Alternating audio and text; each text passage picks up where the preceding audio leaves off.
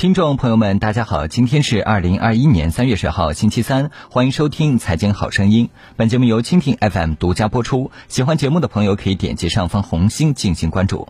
三月三号，杭州一则关于进一步规范房地产市场秩序的通知，拉开了法拍房被纳入限购的序幕。杭州也成为继无锡之后第二个堵上法拍房限购漏洞的二线城市。限法令着力点在法拍房，实则同时对严控信贷资金流入楼市、防止中介虚假炒作和哄抬房价、营造良好市场舆论环境都有影响。跟踪观察限法令后，杭州的法拍房走势、一手房市场，可以清晰看到新政的影响和市场效用。限法令之后，杭州一度出现法拍房撤回或终止拍卖的情况。经过一段时间的调整，杭州才又上架了一批法拍房。三月五号十时五十六分，阿里法拍平台上一套位于杭州李东山弄的法拍房落锤成交，成为新政后的第一套成交的法拍房。这套位于杭州市西湖区曙光路一百六十号李东山弄的房产，坐拥西湖附近核心地段等优势，却最终以五百二十一万元成交价落锤，比评估价六百五十万元足足便宜了一百二十九万元，相当于打了七折。据调查统计，目前阿里依法拍上，杭州市区自新政后拍出的房源共计八套，正在拍卖的共计二十套。杭州东山弄的法拍房成功拍卖后，其他法拍房的成交价和评估价都趋于理性。记者观察随后几天的拍卖房源，发现大多数房源的成交价格和评估价持平，有的会略低于评估价，也有的房子成交价高于评估价百分之三十，但基本都在正常范畴内。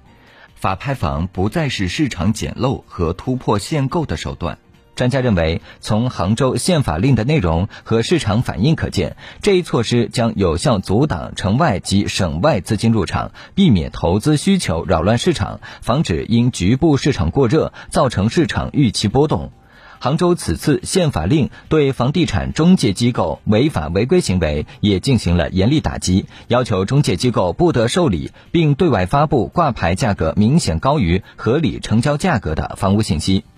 最近半年来，杭州一些热门次新房的房东心态膨胀，不但挂牌价上天，甚至号召建立小区价格同盟保护高价。对于法拍房，也一度出现吹涨高价的情况。不过，一位营销总告诉我们，法拍房这条非正常渠道进入杭州的唯一路径被堵死后，从杭州市场的成交绝对值来说，几乎可以忽略不计。新政其实针对的是资金面。年前一万多套集中开盘，从银行资金面管控来说，政府一直抓得比较严。警钟一响再响，今年以来，银行开始大规模收紧银根，加上集中供地等政策的出台，对房企资金面有了更大的挑战。自去年上半年开始限制签约均价，